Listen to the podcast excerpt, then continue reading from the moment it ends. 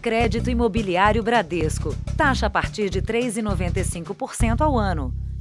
Olá, boa noite. Boa noite. Depois de ficar 15 horas nas mãos de sequestradores, um caminhoneiro foi libertado no município de Osasco, em São Paulo. Segundo a polícia, ele foi vítima de uma quadrilha especializada em roubo de cargas e que age nas rodovias próximas à capital.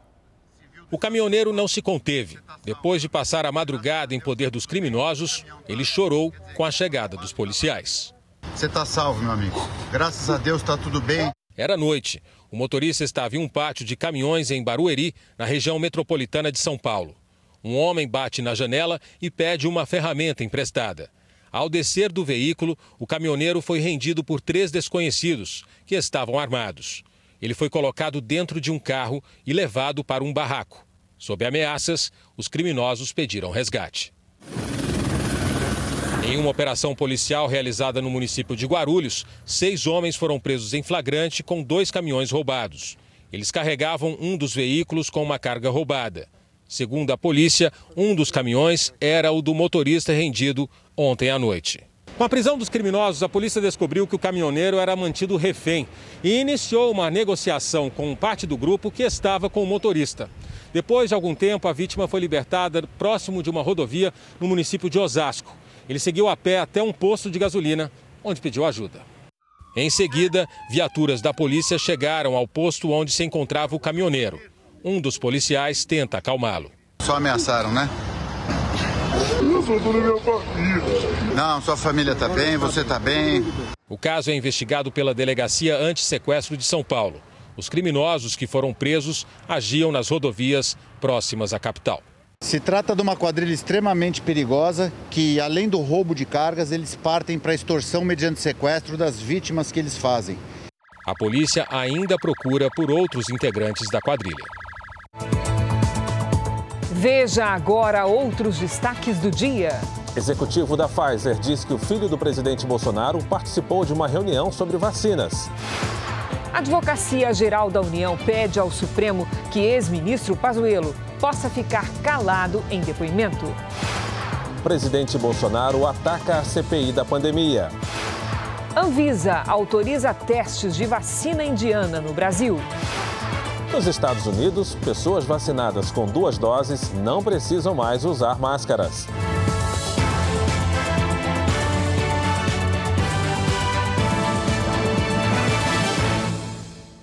Oferecimento crédito imobiliário Bradesco. Taxa a partir de 3,95% ao ano.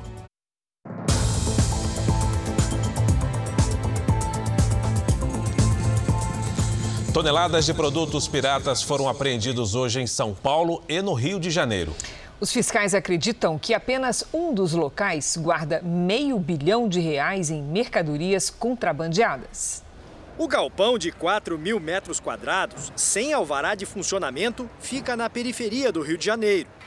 Estava cheio de produtos, todos de origem estrangeira, contrabandeados para o Brasil. Nas caixas, equipamentos eletrônicos, como peças para TVs, os fiscais da Receita Federal avaliaram que no local havia 500 milhões de reais em mercadorias. Em São Paulo, outra operação da Receita foi no centro da capital, em uma região famosa pelo comércio popular. Nesta rua, produtos falsificados foram encontrados em duas lojas. Em uma delas, calçados, copiados de marcas conhecidas. Na outra, chapéus e bonés. Depois, os auditores foram a uma galeria, onde encontraram mais mercadorias piratas, principalmente roupas. Segundo a fiscalização, 20 pequenos comércios vendiam esse estoque. Aqui a equipe da Receita Federal encontrou as prateleiras cheias de produtos falsificados e eles estão até separados aqui por cores, por tamanhos e por marcas que foram copiadas. No chão também, ó, muitas mercadorias empilhadas. Aqui tem uma outra marca separada e essas grandes sacolas todas estão cheias de mercadorias falsas. Seis toneladas de produtos foram apreendidas. Todo o material vai ser destruído. As lojas flagradas com os artigos irregulares perdem o alvará da prefeitura e os responsáveis vão ser processados por contrabando. A gente tem uma dificuldade de atração de investimentos por conta de um mercado ilícito. Então, o mercado legítimo ele não vai conseguir concorrer, não vai conseguir trazer esses investimentos e gerar bons empregos no país por conta do mercado ilícito. Além do dano ao consumidor de produtos de péssima qualidade sem controle. Foi enterrado hoje no interior da Paraíba o corpo do menino Gael, de três anos, morto essa semana em São Paulo. Para tentar conter a aglomeração, a Prefeitura de Prata controlou o acesso de pessoas ao velório e o enterro foi restrito a familiares. Gael morreu na última segunda-feira. A mãe dele, Andréia Freitas de Oliveira, está detida no presídio de Tremembé, no interior de São Paulo. Ela é a principal suspeita de matar a criança. A investigação ainda aguarda laudos para encerrar o inquérito. Nós vamos ver agora imagens de há pouco das agências internacionais. O exército de Israel entrou na faixa de Gaza. À meia-noite, no horário local, tropas israelenses passaram pela fronteira terrestre. Bombas e mísseis também foram vistos no céu do território palestino. Sirenes de alerta foram ouvidas ao sul de Israel. As forças de defesa ordenaram que todos que vivem em um raio de 4 quilômetros da fronteira entrem em abrigos. A ação se segue a vários dias de lançamentos de foguetes contra o território israelense pelo grupo terrorista Hamas a partir de Gaza. Israel tem respondido aos ataques com bombardeios seletivos. É a pior crise na região desde 2014, quando as Forças Armadas israelenses também entraram em Gaza depois de uma série de confrontos. Ainda no Jornal da Record, você vai ver outras informações sobre a nova crise no Oriente Médio. De volta ao Brasil, o telão do Jornal da Record traz agora os números da pandemia. Segundo o Ministério da Saúde, o país tem mais de 15 milhões 433 mil casos da Covid-19. São mais de 430 mil mortos. Foram 2.383 registros de mortes nas últimas 24 horas. E também entre ontem e hoje, 55 mil pessoas se recuperaram. No total, já são mais de 13 milhões 979 mil pacientes curados e mais de 1 milhão e 24 mil seguem em acompanhamento. O grupo Caoa acumula processos na justiça por falta de recall e falhas em equipamentos de segurança nos carros que fabrica e também vende. E não para por aí. O Procon aplicou quase 4 milhões de reais em multas às empresas do grupo por desrespeito ao consumidor. Algumas já estão na dívida ativa do Estado porque não foram pagas. Um grupo empresarial com mais de quatro décadas e um histórico de embates com a justiça. A lista de processos contra a Caoa é enorme, segundo dados obtidos pelo Núcleo de Jornalismo Investigativo da Record TV. Só no estado de São Paulo, mais de 150 pessoas acionaram legalmente o grupo Caoa Hyundai. Alguns processos chamam a atenção pelo risco de morte que os consumidores correram ao comprar veículos da marca. Estas fotos mostram o que restou de um dos carros mais vendidos da montadora. O acidente deixou o veículo destruído, principalmente no lado do motorista. E acredite, mesmo assim, o airbag de fábrica não abriu. O acidente foi aqui na rodovia Anchieta, uma das mais movimentadas de São Paulo. No carro estavam a dona do veículo grávida e o marido dela. O casal sobreviveu e decidiu entrar na justiça contra a montadora. A proprietária alega que, ao escolher comprar um carro com airbag, ela decidiu investir em segurança e que uma falha como esta é imperdoável. O airbag é um item de segurança acionado por vários sensores quando há uma colisão de grande impacto. Nesse caso, o airbag tem que abrir e liberar a bolsa, que se enche rapidamente de ar para diminuir a chance de graves lesões nos ocupantes do veículo. A indústria automobilística investe milhões todos os anos em testes de colisão para verificar a eficiência do dispositivo. Mesmo assim, o airbag falhou no veículo da família que estava na Via Anchieta e também neste outro caso. Um gerente de recursos humanos entrou com uma ação de reparação de danos materiais e morais contra a Hyundai Caoa do Brasil e a Hyundai Motor Brasil, montadora de automóveis.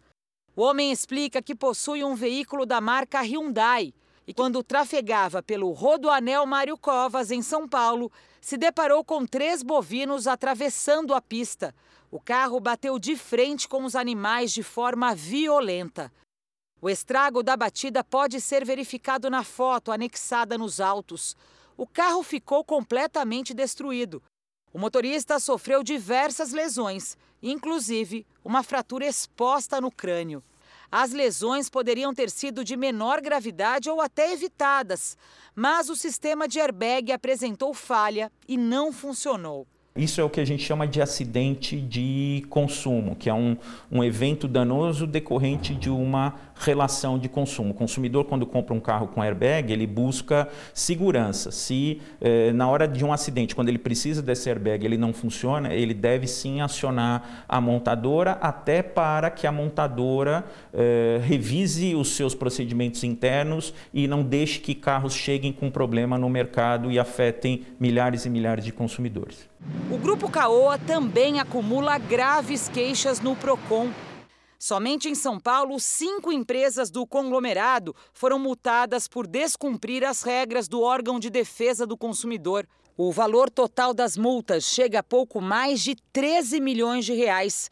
Algumas, inclusive, já inscritas na dívida ativa do Estado. Mas o que gerou essa dívida milionária?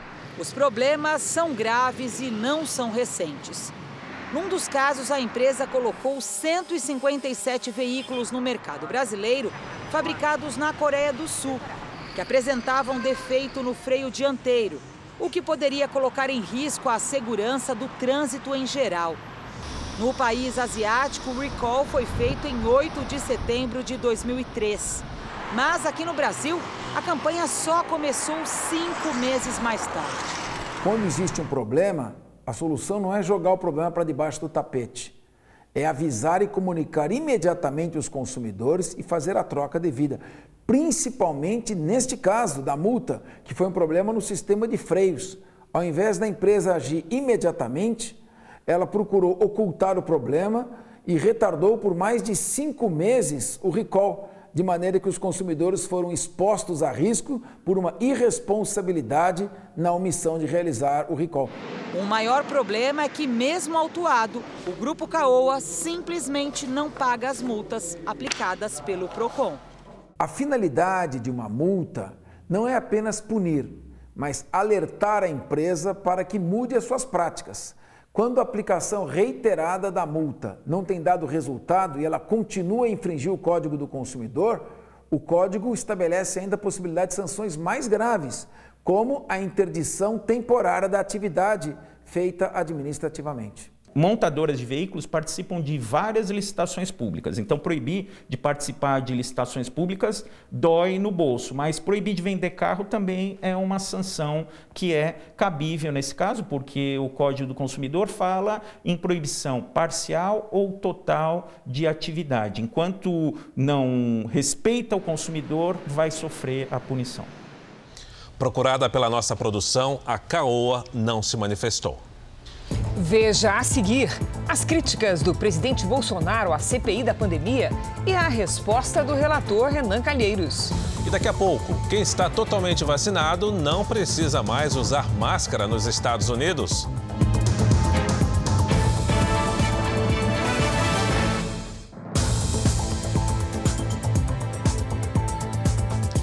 Presidente Jair Bolsonaro criticou o andamento da comissão parlamentar de inquérito sobre a pandemia. Ele esteve hoje em Alagoas para a inauguração de obras.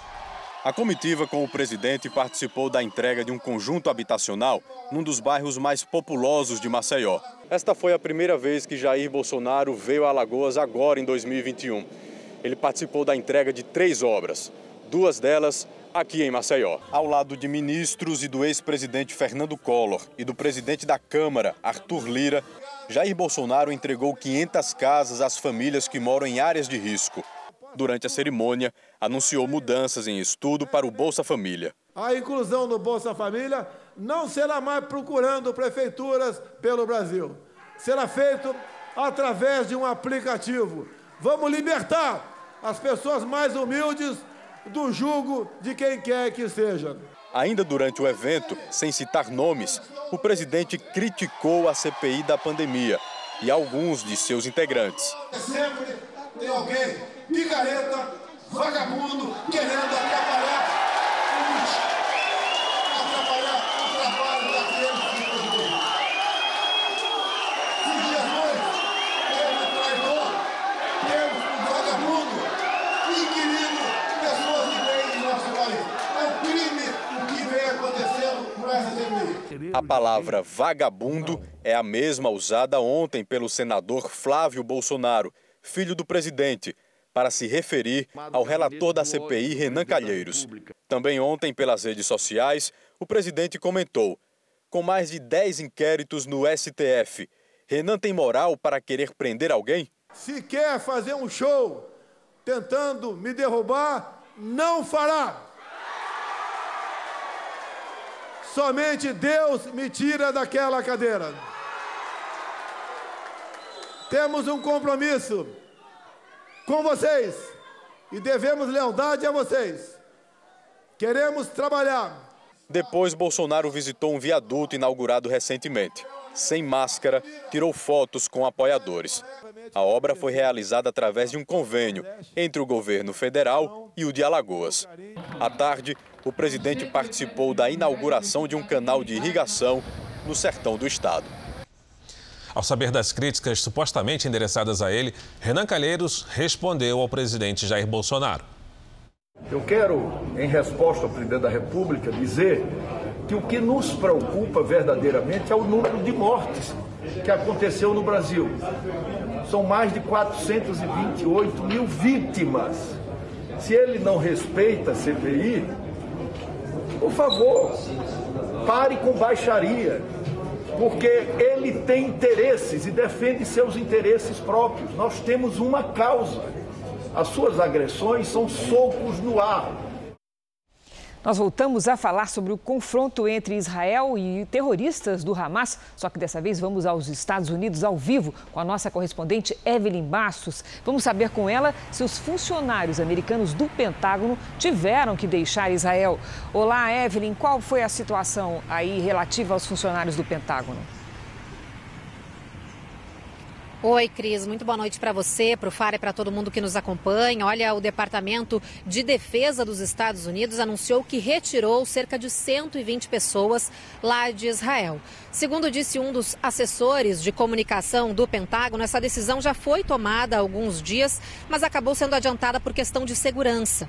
Neste momento, o exército de Israel faz uma operação aérea e terrestre na faixa de Gaza. E segundo as últimas informações, o Hamas acabou respondendo a essa ofensiva disparando pelo menos 50 foguetes contra o sul de Israel.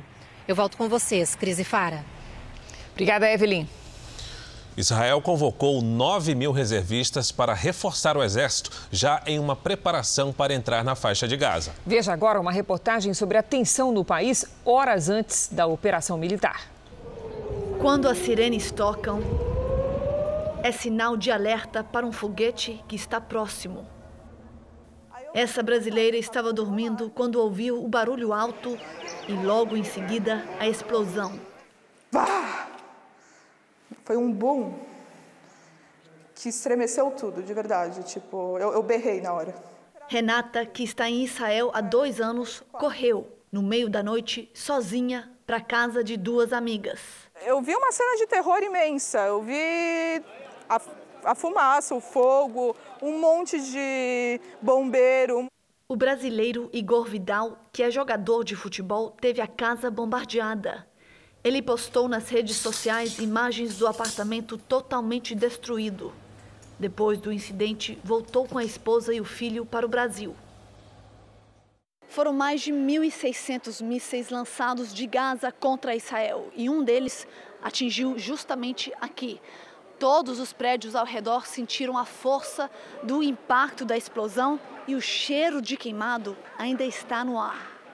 Doze horas atrás eu tinha uma casa. Agora não sobrou nada, conta a Helisro, que ainda está em estado de choque. Ela diz que o míssil explodiu um segundo depois que entrou no abrigo e nem deu tempo de fechar a porta. A fumaça começou a entrar no bunker e tivemos que sair correndo, porque tinha fogo por todos os lados, conta. Nesse apartamento podemos ver o impacto causado por um dos mísseis do Hamas. Agora só tem destruição. Uma janela estilhaçada, uma geladeira quebrada, olha só. E na sala, a parede desmoronada. Imagens de uma vida transformada em ruínas em um só momento. E o relógio na parede marcando a hora exata do impacto. Aqui, a câmera de segurança registrou quando um foguete atingiu um prédio residencial. Móveis da casa foram destruídos, mas ninguém se feriu. E durante a produção da reportagem, a sirene de alerta tocou e a nossa equipe precisou se proteger. Mais uma vez soou a sirene e a gente não teve outra escolha do que correr, não teve tempo de achar um bunker, então a gente está tentando se proteger com os braços, sentado direitinho como tem que fazer. E agora é só esperar passar. Em resposta aos foguetes dos militantes palestinos, Israel atingiu mais de 100 alvos em Gaza nas últimas 24 horas. Nesta quinta-feira, o exército convocou 9 mil reservistas. O governo israelense ainda enviou tropas à fronteira com Gaza. Rony Kaplan, porta-voz das Forças de Defesa de Israel, afirma que o país está preparado para continuar a batalha. O exército israelí está preparando para qualquer tipo de possibilidade. Segundo a embaixada de Israel no Brasil, o ataque contra o país nos últimos dias não tem precedentes. Temos que fazer o mais, eh, os esforços mais grandes que é possível para terminar esse ciclo de violência mais rápido que é possível, seja por eh, meios diplomáticos, que isso é nossa prioridade, ou seja, com outros é, é, meios. Veja a seguir. Preso policial acusado de executar um adolescente em São Paulo. E também a Anvisa autoriza testes no Brasil da vacina indiana.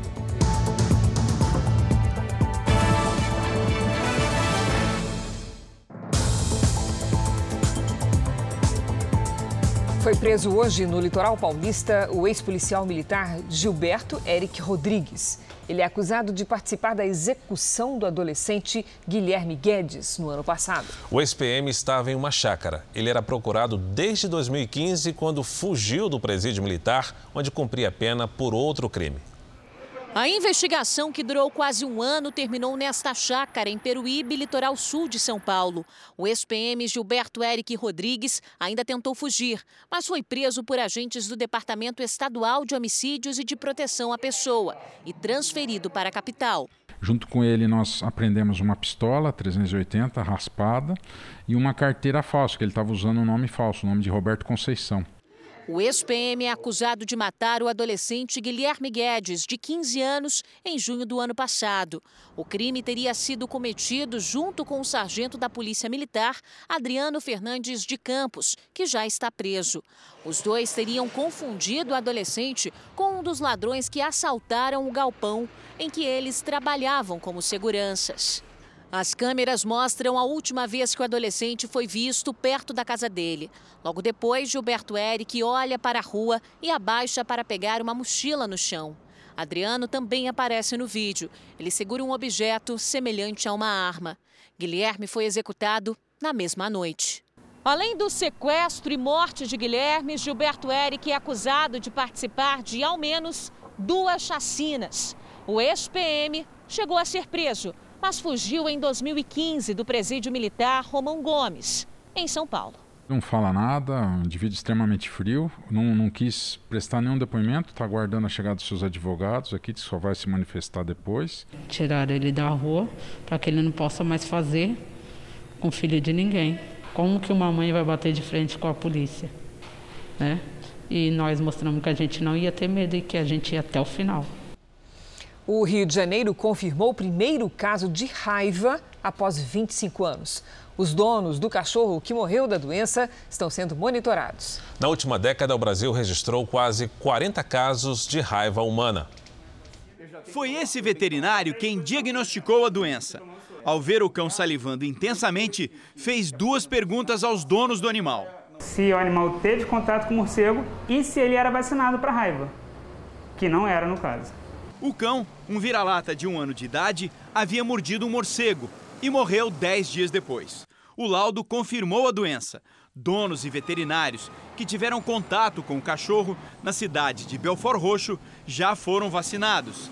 15 pessoas são monitoradas. A raiva é transmitida por um vírus que atinge o sistema nervoso e quase sempre leva à morte. Na última década, o Brasil registrou 39 casos em humanos, a maioria transmitida por morcegos. Os estados das regiões Norte, Nordeste e Centro-Oeste foram os que mais registraram a doença. Esse foi o primeiro caso de raiva em animais de estimação no estado do Rio de Janeiro nos últimos 25 anos.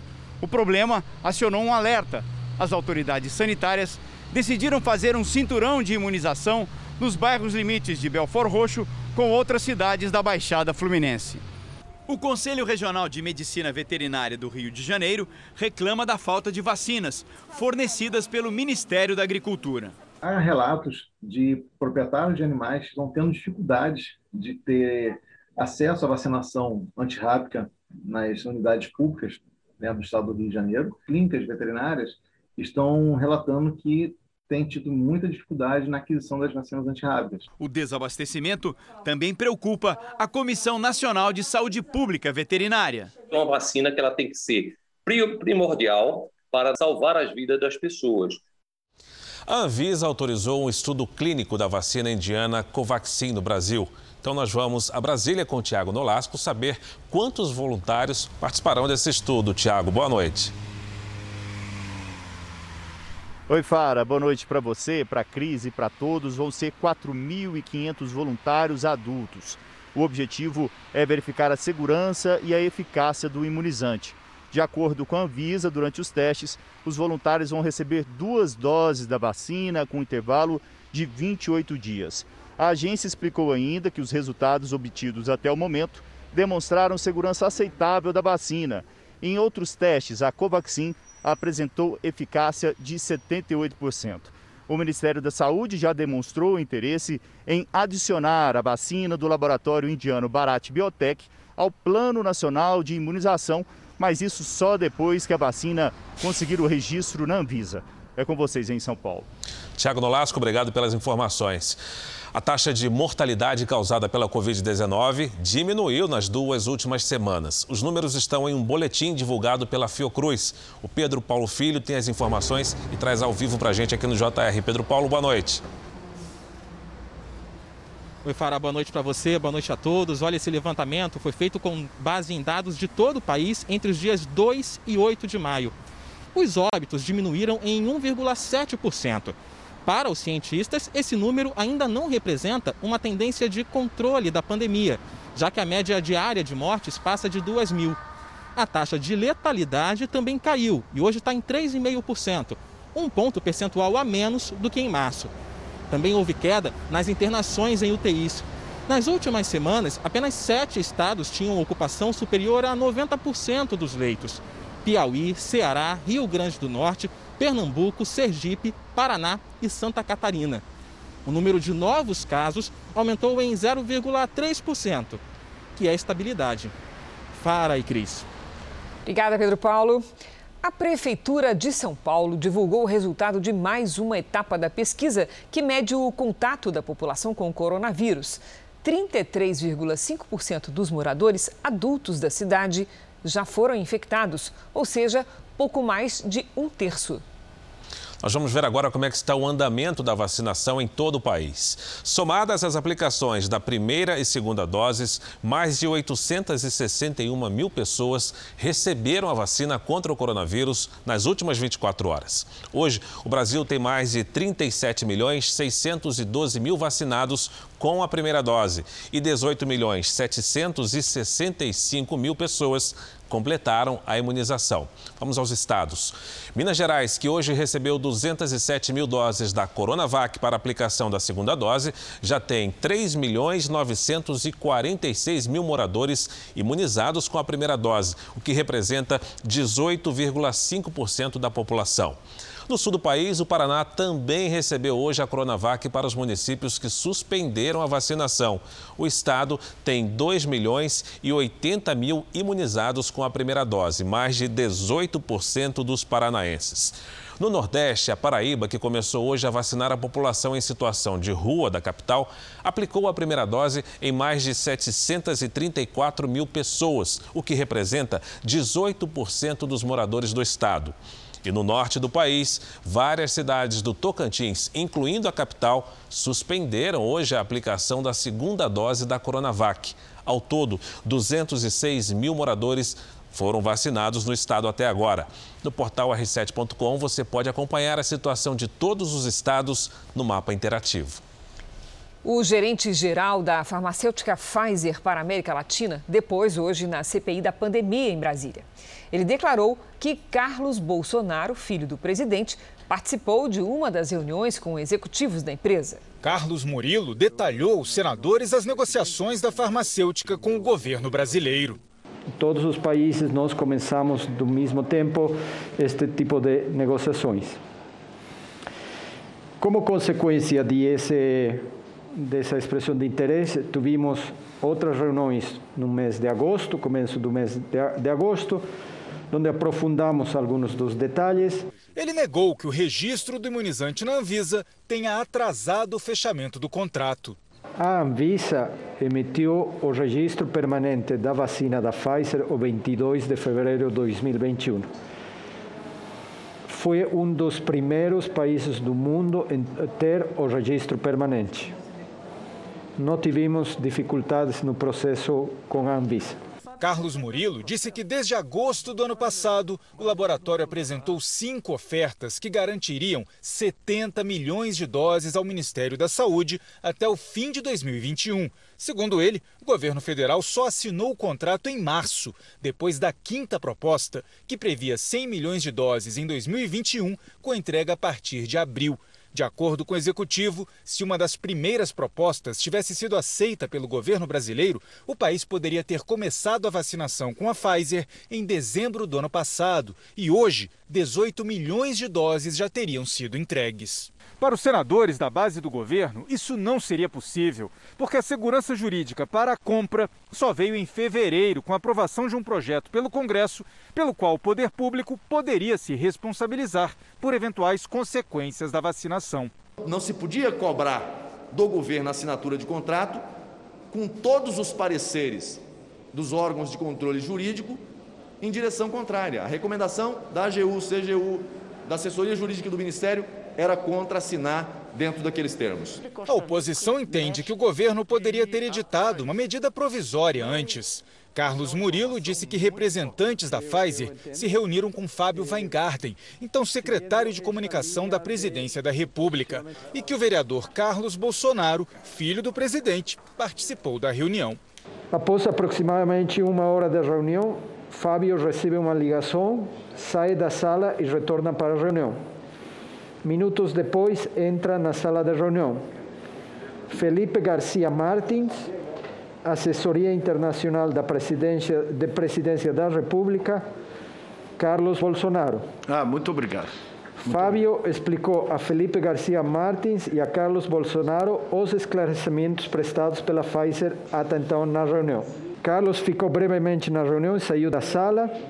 Felipe Garcia Martins ainda permaneceu na reunião a reunião foi encerrada logo na sequência e os representantes da Pfizer saíram do Palácio do Planalto. O depoimento do ex-ministro da Saúde, Eduardo Pazuello, está marcado para o dia 19, quarta da semana que vem. No fim da tarde, a Advocacia Geral da União entrou com um pedido de habeas corpus em favor de Pazuello no Supremo Tribunal Federal. A AGU solicita que Pazuello possa exercer o direito de ficar em silêncio e que só responda às perguntas sobre fatos objetivos. Também pede a presença do advogado na sessão e que o ex-ministro não possa sofrer qualquer ameaça ou constrangimento, como ser ameaçado de prisão em flagrante. A AGU pede ainda a possibilidade de o ex-ministro sair da sessão. O relator do pedido no Supremo vai ser o ministro Ricardo Lewandowski. A Agência Nacional de Vigilância Sanitária aprovou o uso emergencial de um novo medicamento contra a Covid-19. O tratamento combina dois anticorpos chamados Banlanivimab e Etesevimab, produzidos pela farmacêutica Eli Lilly.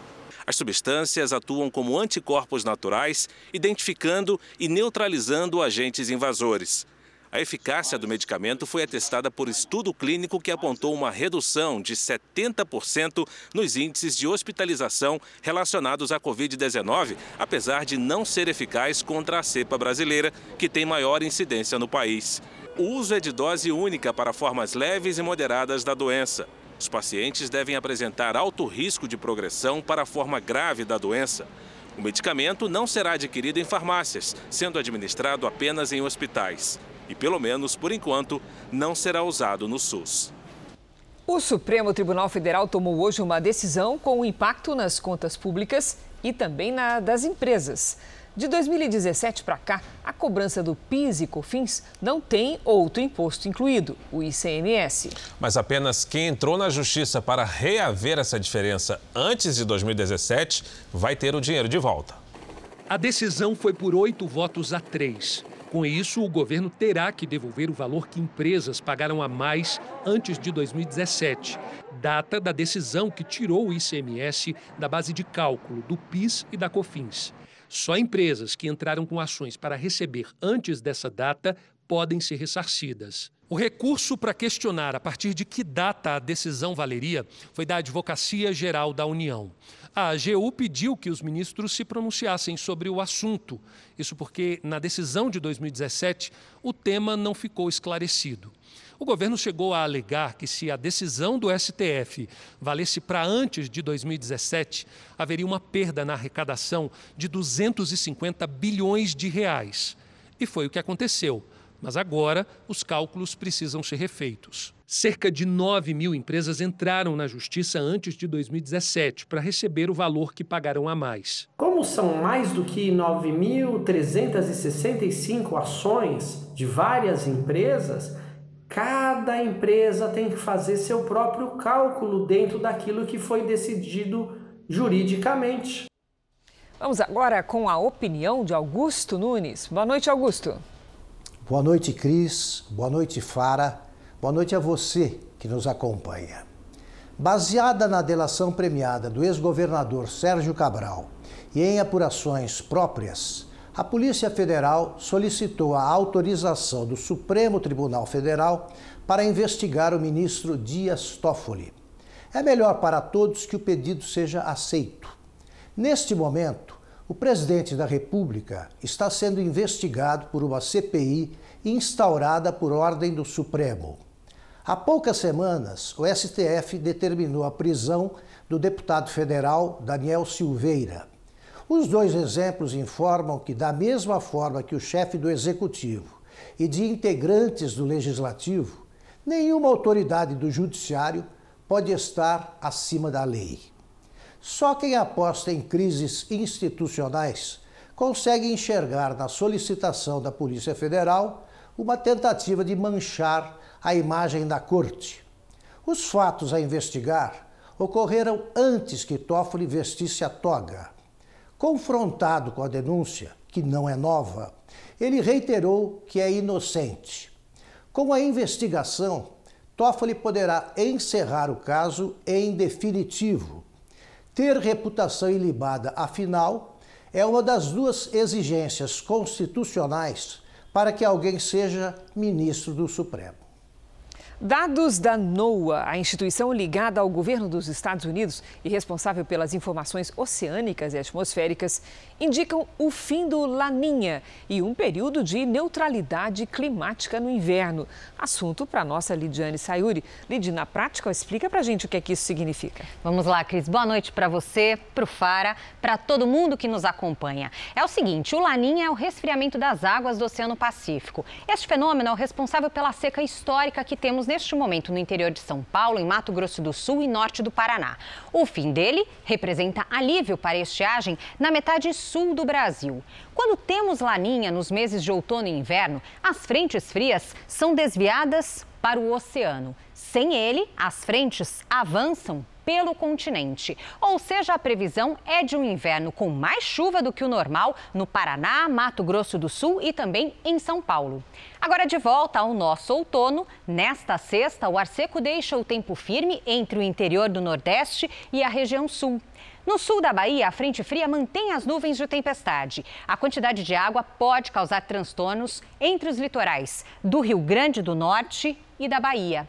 Chove forte também do Amapá até o Acre. Na Serras Gaúcha e Catarinense deve gear de novo, com mínima de um grau negativo e máxima de 18 à tarde. No Rio de Janeiro, máxima de 26 com chuva. Em Cuiabá, 33 e no Recife, temporais com 27 graus. São Paulo teve a manhã mais fria do ano com 13,8 graus. Amanhã, a máxima é de 21 graus. Vamos então para o Tempo Delivery. A gente começa atendendo ao Rafael de Teresópolis, na região serrana do Rio, Lidiane. Vamos lá, Fara. Oi, Rafael. Seguinte, amanhã o sol fica naquele braço de ferro com as nuvens, sabe? Máxima de 21 graus. Aí no fim de semana volta a chover e o tempo fica nublado. E lá de Fortaleza tem participação da Sandy e também do Josu. Olha, pedidos especiais, hein? Oi, Sandy, feliz aniversário para o Josu, que ficou mais velho ontem. É, sexta e sábado nublados, com chuva e 28 graus. A chuva diminui no domingo e o sol aparece. E você, ficou com vontade de participar? Não precisa passar vontade, não. É só enviar o seu pedido pelas redes sociais com a hashtag você no JR. Até amanhã, Fara. Obrigado, Lid. Obrigada, Lid. Boa noite. A Câmara dos Deputados aprovou a flexibilização do licenciamento ambiental. Então vamos a Brasília com o Matheus Escavazini, que tem as informações. Boa noite, Matheus. Como é que ficou o texto afinal? Boa noite, Cris, Fara. Agora à tarde, os deputados decidiram rejeitar todos os destaques que tentavam alterar o texto principal. O projeto base foi aprovado na madrugada desta quinta-feira. Pela proposta, várias atividades e empreendimentos considerados de baixo impacto ambiental e voltados ao interesse público não vão precisar tirar licença. Entre os favorecidos estão obras de saneamento básico e de manutenção em estradas e portos que sejam consideradas de porte insignificante. Agora, o texto segue para análise do Senado. Cris, Fara. Obrigada, Matheus. Vamos voltar então a falar da grande operação que o exército de Israel faz neste momento na região da faixa de Gaza. A situação é de alerta. Sirenes nas cidades do sul de Israel e da fronteira soam para um perigo iminente. O sistema de defesa israelense já interceptou diversos foguetes disparados pelo Hamas.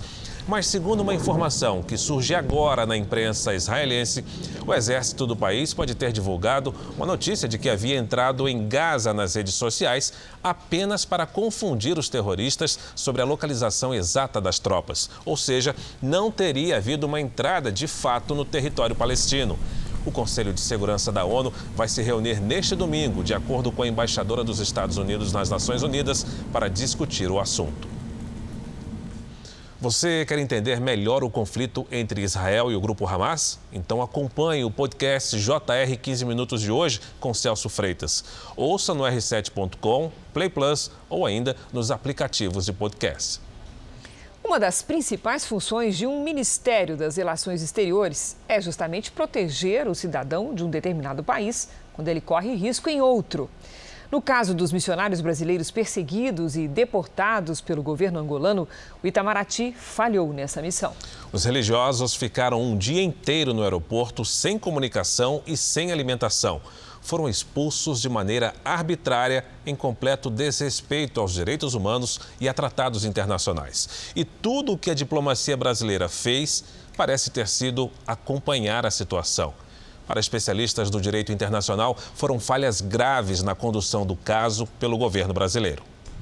Entre tantas bandeiras, lá está a de Angola. Naquela terra africana, missionários brasileiros dedicaram anos de vida a projetos sociais e religiosos, até serem expulsos só com a roupa do corpo. Foi um lugar onde nós chegamos, demos a nossa vida por completa ali, de todo o nosso coração. E para mim foi o momento mais forte saber que estava sendo expulso de um lugar onde de coração aberto nós estávamos para nos entregar ali. O pastor Maxwell não teve a chance de se despedir da esposa, uma brasileira que sempre esteve ao lado dele em cada viagem para ajudar os povos das regiões mais pobres da África. Durante esses oito anos fizemos vários trabalhos lá e, e deu agora nesse, nessa, nesse último evento que foi de ser expulso sem direito a vir com a esposa. Mesmo completando já 37 anos que eu estou casado com ela, e a gente veio embora agora, e eu estou aqui, ela ficou lá. Entre os nove missionários deportados, Renata é a única mulher.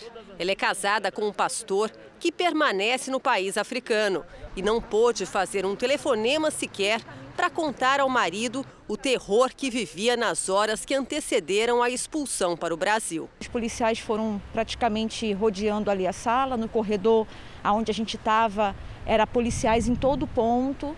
E até para a gente poder ir no, no banheiro, o policial ia com a gente, sem comida. Aí tinha um bispo angolano com a gente e ele foi falar né, que a gente já estava se sentindo mal, que já era 14 horas e a gente estava sem comer nada. Aí, foram que, aí que foram providenciar uma garrafa de água para a gente tomar. A atuação dos vice-cônsules do Brasil, que acompanharam o processo de expulsão dos missionários, também é questionada.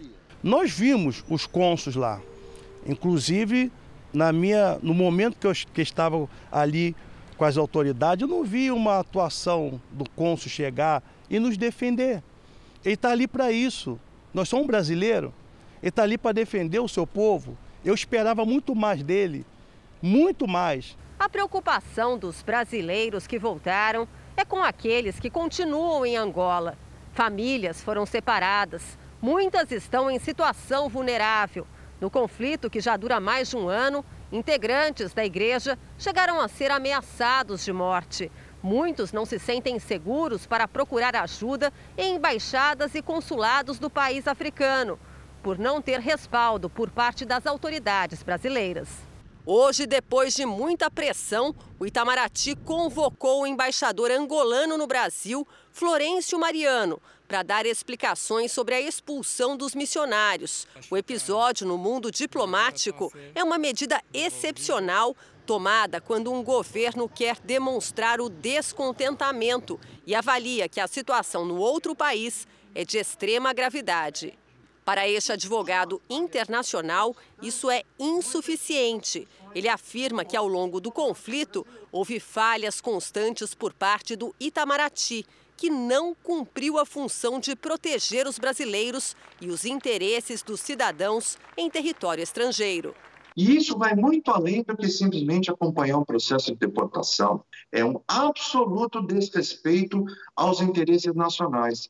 Nós estamos vendo um país que tem violado os direitos dos nacionais brasileiros e nós estamos percebendo que o Ministério das Relações Exteriores não fez a sua função. A intervenção do Itamaraty, ela não é algo que tem que ser feito por vontade, ela é uma obrigação pública de defesa do brasileiro no exterior. O Palácio do Planalto também tem sido criticado. Até o momento, o governo não fez qualquer interferência em relação à expulsão dos bispos e pastores da Igreja Universal. Na tribuna da Câmara, o deputado federal Márcio Marinho cobrou explicações.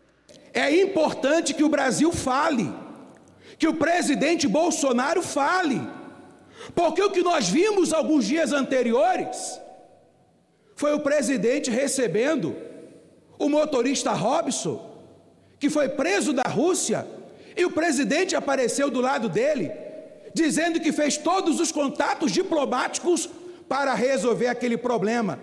O caso citado pelo deputado Márcio Marinho foi o de Robson do Nascimento de Oliveira, preso em março de 2019 na Rússia, por levar na mala cloridrato de metadona. No Brasil, a substância é considerada um remédio para a dor, mas na Rússia é classificada como droga. O governo brasileiro acompanhou o caso de perto e Robson foi recepcionado pessoalmente pelo presidente Jair Bolsonaro. Acácio Miranda, especialista em direito internacional, critica a postura do governo. Há a obrigação do Itamaraty de acompanhar o desdobramento dos dois casos e fazer valer a reciprocidade, no caso específico, entre brasileiros e angolanos. O Itamaraty deveria ter prestado suporte até que eles fossem colocados no avião e a partir do momento que eles chegassem ao Brasil, para que eles fossem ouvidos, para que a partir daí o Itamaraty determine se houve excesso ou se não houve excesso em relação a eles por parte do país angolano. Em protesto à expulsão dos missionários, o deputado Márcio Marinho renunciou à presidência da Comissão de Amizade Brasil e Angola. Para o especialista em direito internacional, houve violação dos tratados internacionais e dos direitos humanos por parte do país africano.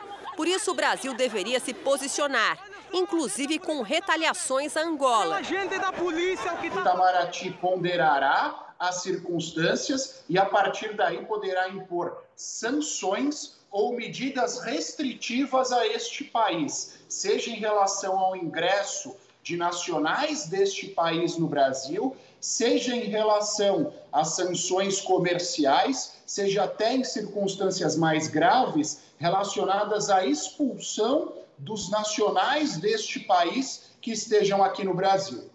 Desde o ano passado, um grupo de pastores e bispos expulsos da Igreja Universal por práticas ilegais e imorais decidiu invadir e tomar à força os templos.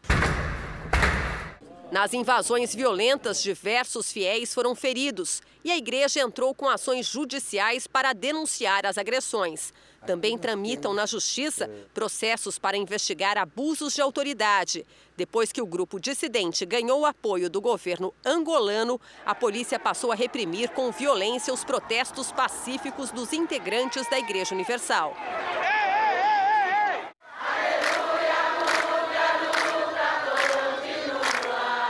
Os fiéis seguem com manifestações pacíficas para defender o patrimônio construído por anos no país, na esperança de conseguir justiça.